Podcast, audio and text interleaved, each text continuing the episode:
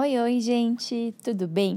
Bem-vindos ao podcast. Melhor, o Pedcast, que vai ser apresentado por mim, Tiele Pediatra. Hoje é um dia bem especial por aqui. Eu tenho esse plano há bastante tempo e para começar, como a nossa primeira aula, nossa primeira, nosso primeiro podcast, eu vou falar um pouquinho sobre a minha história e como que eu vim parar aqui. Então, assim, meu nome é Tiele Maldaner Butke e desde pequena eu sempre amei crianças.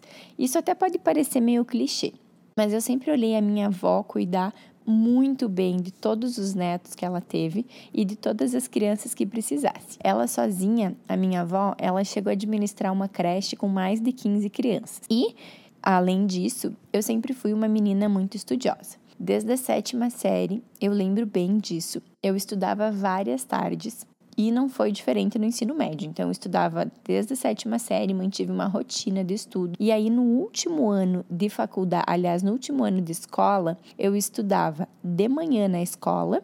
De tarde, quando eu não tinha outras atividades, eu estudava em casa ou tinha atividades da escola. E no final do dia, eu fazia 100 quilômetros de ônibus para fazer cursinho à noite em Passo Fundo. Eu morava em Birubá e eu fazia esse trajeto para ir a Passo Fundo. Tanto na ida quanto na volta, eu ia estudando. Eu chegava a ler com a luzinha do celular, não a lanterna, a luzinha mesmo, sabe? Para aproveitar o máximo do tempo. Se eu ligasse a lanterna, não ia deixar o pessoal do ônibus dormir. E aí, eu quis, então eu sempre me dediquei muito. E eu sempre achei que a medicina não, não podia ser assim tão difícil de entrar. E aí eu coloquei medicina como um teste para mim. Eu lembro que na época até meus pais falaram uh, para eu tentar alguma coisa que eu teria certeza que eu ia passar, para eu não me decepcionar, como eu me cobrava muito. Aí por fim eu botei medicina igual no vestibular e só contei para eles depois que eu já estava inscrita. Assim, em novembro de 2010, com 17 anos, eu passei no meu primeiro e único vestibular de medicina. Eu não fiz nenhum outro vestibular. E esse vestibular que eu passei foi na Universidade de Passo Fundo e lá, em 2016, eu me formei médica. Aqui eu resumi seis anos de faculdade, que não são anos tão fáceis assim, né? Mas para eu contar mais ou menos para vocês o meu contexto de como que eu tô aqui. Eu sempre gostei de pediatria, mas eu não queria ser pediatra. Eu achava que era um fardo muito pesado. Eu tentei ir para outras áreas, então eu tentei ir para dermato. E aí eu lembro que no meu estágio final, que eu fui fazer em Porto Alegre, na Santa Casa, toda vez que aparecia a ficha de um paciente, eu torcia para que fosse criança. Eu pegava a ficha, eu olhava a idade do paciente, eu falava, fulano, tantos anos, fulana, tantos anos. E até me perguntaram por que, por que, que eu estava fazendo isso, por que, que eu sempre lia a idade. E aí eu falava porque que era porque eu queria atender crianças. Então eu acabei não conseguindo ficar longe, né? Então lá depois eu fui para dermatopediatria e eu vi que o que eu queria mesmo era só a pediatria. Quando eu fui escolher a residência também, o meu noivo, o Fernando, ele sempre dizia que eu até gostava de outras coisas, mas que era só na pediatria que ele viu meu olho brilhar. E eu vi que realmente não tinha como eu ficar longe disso tudo. Então, hoje eu digo que a minha decisão em ser pediatra veio da minha avó, porque eu pensava assim: Deus, se for da tua vontade, eu vou ter dado esse dom da minha avó, esse dom de cuidar de crianças. E pensando nisso, eu fiz pediatria, acabei fazendo no Hospital São Vicente, em Passo Fundo, através da Universidade Federal Fronteira Sul. E sim, com o tempo eu notei que isso realmente vinha de família. Hoje eu tenho a certeza de que eu tenho esse dom, que era da minha avó, esse dom que foi passado de família, e eu não me, ve não me vejo fazendo qualquer outra coisa, eu me vejo sendo pediatra. Ainda no final da residência, então, para contar um pouquinho mais da minha história, eu já estava quase formada pediatra, passei um tempo no hospital Stollery's Children, em Alberta, no Canadá, cidade de Edmonton, fazendo estágio, conhecendo um pouquinho mais sobre como funcionava a enfermaria, os pacientes internados, isso tudo foi muito, foi muito produtivo para mim. Paralelo a isso, eu sempre gostei muito de ensinar e sempre notei que eu tinha uma facilidade em ensinar, uma facilidade em transmitir informações a outras pessoas. E aí, em 2019, eu passei no concurso para ser professora de pediatria na Universidade Federal Fronteira Sul. Antes disso, eu já tinha sido professora na Universidade de Passo Fundo, que foi a mesma que eu me formei. assim que eu terminei a residência, eu já tinha recebido o convite para ser prof lá. E aí depois eu passei nesse concurso para ser professora na Federal. E aí para mim era mais viável e não tinha como manter as duas universidades. Só que mesmo assim, mesmo sendo prof, eu notei que não era fácil, aliás, não, era, não é que não era fácil, não era só isso, não era o suficiente, que eu queria ensinar mais pessoas. Seguindo a minha vida, tudo isso aconteceu em muito pouco tempo, eu passei em um outro concurso, agora é para ser pediatra em Tapejara, Rio Grande do Sul também, e uma coisa que me incomodava muito, eu ficava muito triste quando via que as mães não tinham acesso à informação, e isso acabava resultando em problemas para os bebês. O que, que eu comecei a fazer? Ai, vocês sabem que posto às vezes não tem tanto tempo de consulta, aquela coisa mais rápida. Aí eu queria orientar, eu tinha muito conhecimento para passar e era bem frustrante querer conversar, querer contar, querer explicar melhor e não ter esse tempo. Aí eu comecei a fazer umas guias, então assim, eu entregava junto para o paciente cuidados com o bebê, né, banho do bebê, umbigo. Aí quando chegava o verão, cuidados com o verão, protetor solar, fui fazendo isso. Só que mesmo assim, parece que não era o suficiente. Aí eu tive a ideia do Instagram. Eu pensei assim, já que eu preciso atender então todas essas crianças e eu não consigo explicar para cada pai, para cada mãe, cada detalhe, eu vou fazer uns posts. E aí os meus primeiros posts foi sobre o que mais me pediam nas consultas. Então eu ia anotando assim, ah, me pediram sobre isso, me pediram sobre isso. Para mim eram perguntas muito óbvias, mas porque eu tinha a bagagem e o tempo de estudo. E aí eu fiquei muito feliz com a história do Instagram. Eu vi que isso levaria conhecimento a muito mais pessoas, a muito mais pessoas mesmo. E hoje eu sei que através do Instagram eu levo informações em locais que jamais chegaria, né? Eu explico com calma que muitas vezes o pediatra ou a pessoa que está atendendo as crianças naquele local não teria. E eu também sei que eu explico de uma maneira muito suave, muito prática sobre os cuidados. Aí então, depois disso, eu comecei a achar que só os posts era pouco. E aí eu comecei a fazer lives para que elas chegassem mais longe ainda e que fosse mais suave, mais natural a minha explicação. Além de tudo isso, eu ainda não achei que era o bastante e eu lancei o meu primeiro curso, que chama-se Dia a Dia do Bebê. Nesse curso, eu organizei um roteiro, uh, e é esse roteiro que vai fazer o pai e a mãe entender o acompanhamento do bebê. Então, nesse curso, eu separei desde o nascimento, antes do bebê nascer, nascimento, cuidados no primeiro dia de vida, maternidade, assim que chega em casa, e focando mais nos seis primeiros meses. Além de tudo isso, esse ano eu quero começar trazendo aqui, através do Padecast, esse programa semanal. Quero trazer vários convidados, quero falar sobre desde prevenção de doenças, cuidados com o bebê, desenvolvimento, nutrição, comportamento, entre outros vários assuntos. Então, esse vai ser o nosso podcast e eu vou começar falando sobre um tema muito legal, que é os 1100 dias e esse conceito que está crescendo muito e cada vez mais está se tornando fundamental para as crianças. Da onde surgiu essa ideia? O que é esse conceito dos 1100 dias? São 90 dias antes da gestação, então antes do pai e a mãe terem o bebê, engravidarem, 270 dias durante a gestação e os dois primeiros anos de vida. Esse período forma os mil dias. E o que a gente nota aqui? Que esse período é um período fundamental para o desenvolvimento do bebê. Antigamente, a gente dizia que tudo era genético. Por exemplo, ah, meu pai tem pressão alta, então eu também vou ter. Ah, minha avó é diabética, eu tenho mais chance de ter. Antigamente, a gente culpava a genética. Só que esse conceito e as pesquisas mais atuais mostraram que 80% é o ambiente e que só 20% é a genética. Então a gente não pode mais culpar a genética. A gente vai entender que o que está mudando é o ambiente, são os hábitos que a família tem e esses 1.100 dias que vem para carregar, que vem para mostrar ainda mais o peso, né?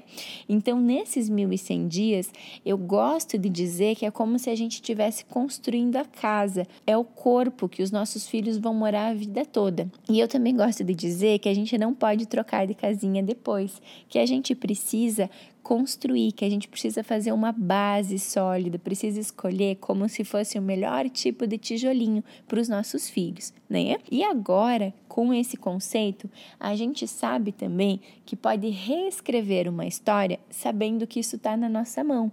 Então a gente tem o poder, olhem só como isso é grandioso, de escolher desde o início o melhor para a saúde dos filhos. Então isso é muito, muito interessante. Uma coisa que eu também acho interessante abordar aqui é o conceito de epigenética. O que, que é esse conceito? Então eu falei que só 20% é genética e 80% é o ambiente. E nesses 80% entra o conceito dos 1100 dias, tá? O que, que a gente vai falar então? Epigenética. É como o conceito de epigenética é o seguinte: são alterações que não mudam os genes, mas mudam a forma de expressão dele. Como que isso se notou? Assim, as emoções que as pessoas passaram no passado pode refletir em medos e ansiedade na forma de expressão gênica né? Então, isso foi pesquisado na época das guerras, quando se notava que gerações seguintes eram afetadas por todo o medo, pela fome, por tudo isso que aconteceu. Então, a gente trabalha também a questão da saúde psicológica. Então, mais uma vez abordando. Os 1.100 dias é um período decisivo para a saúde futura. Ele vai determinar doenças e saúde que a criança vai ter. Então, desde diabetes, hipertensão, obesidade, já tem estudos relacionados com tipos de câncer. Então, vai determinar todo esse futuro. E é muito interessante que a gente saiba que nesse período dos 1.100 dias, o cérebro da criança, o cérebro do seu filho ou da sua filha, ele apresenta o mais rápido crescimento e processos fundamentais para o desenvolvimento acabam acontecendo nesse momento. Então, quando a gente fala que a gente quer atingir o pleno potencial de uma criança, o ambiente que essa criança vive precisa ser o mais saudável possível e o mais estimulante possível. A gente não tinha esse conhecimento anos atrás. Então era aquela coisa meio de assim, vai fazendo como dá, como acha que é, né? Muitas vezes a gente ouve a expressão, é, ah, eu criei tantos e tantos sobreviveram. Hoje a gente já sabe que o nosso foco não é sobreviver, mas sim criar filhos saudáveis que atinjam seu pleno. E vamos para a parte prática. O que eu peço então? Primeiro, a gente precisa alimentação saudável. Quantas pessoas hoje pagam um preço por erros que foram cometidos no passado? Quantas pessoas hoje a gente sabe que estão lutando contra o peso, que estão lutando contra o diabetes, que estão lutando contra colesterol, né? Que tem essa dificuldade no controle por ter começado com uma base inadequada, então por ter tido hábitos no passado que não foram saudáveis. Quantas pessoas a gente vê com alergia alimentar, com intolerâncias importantes, né? E hoje a gente sabe que tudo isso a gente consegue prevenir, a maior parte das coisas, né? A gente consegue prevenir para evitar esses erros que acabam sendo acabam sendo notados, acabam sendo manifestados só no futuro tá? Então, o primeiro pilar é alimentação saudável. Segundo pilar, atividade física. O que a gente nota, o que os estudos mostram, as pesquisas mostram, que a maior parte das gestantes não faz exercício físico no terceiro trimestre. E é muito importante que façam exercício físico. Isso auxilia não só no parto, como na saúde mental, como na saúde física, melhorando a disposição, passando melhor por toda a transformação que a gestação acarreta. E o terceiro pilar seria então saúde mental. Eu sempre digo que é muito importante a saúde mental estar em dia, porque a gestação e os primeiros dias, os primeiros meses de vida da criança, eles têm a capacidade de expressar com mais intensidade algumas características que às vezes estavam escondidas. Então, se as pessoas têm algum problema de insegurança, ela se torna muito mais evidente nesse período que o bebê é pequeno, porque é natural que a gente já sinta uma insegurança. Isso, e se isso está fora do controle, isso tende a aumentar ainda mais. Então vamos retomar: alimentação saudável, atividade física e saúde mental. Além disso, então, estresse, né? Entra na parte de saúde mental, evitar tudo que for possível do estresse, ou saber lidar melhor com ele, evitar de qualquer jeito exposição ao fumo e ao álcool, né? E a gente sabe que tudo isso vai impactar nos indicadores de saúde e doença em curto e longo prazo. Abrindo um parênteses aqui, é muito interessante a, a parte do álcool na gestação. A gente sabe que existe uma síndrome que se chama SAF, Síndrome Alcoólico Fetal, que a gente não sabe qual é o nível de álcool que já causa dano. Então, assim, não existe, ah, tanto pode beber durante a gestação. Não, não se pode consumir álcool em nenhuma quantidade.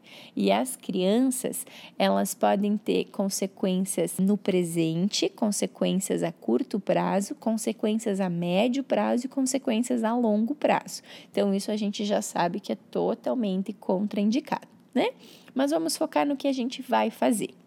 Então, uma gestação de qualidade, acompanhamento com obstetra, regularidade nas consultas, estudar bastante, entender tudo o que está esperando.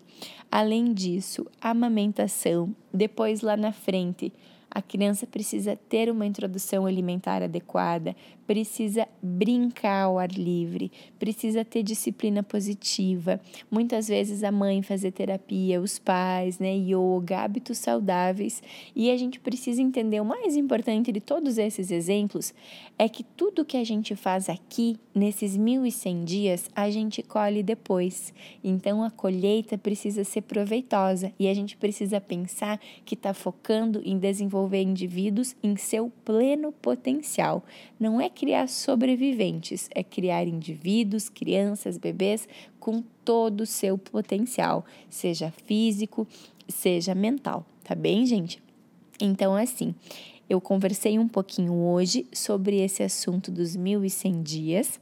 Nós vamos trazer vários outros temas durante a semana e, inclusive, aqui no podcast, a gente vai trazer algumas lives que já foram gravadas para vocês poderem acompanhar melhor ainda. O que eu vou pedir para vocês? Se inscrevam no canal e lembrem de mandar para outras mamães que podem gostar e se beneficiar desse conteúdo. Tenho certeza que o que eu estou passando aqui vai te ajudar tá bem?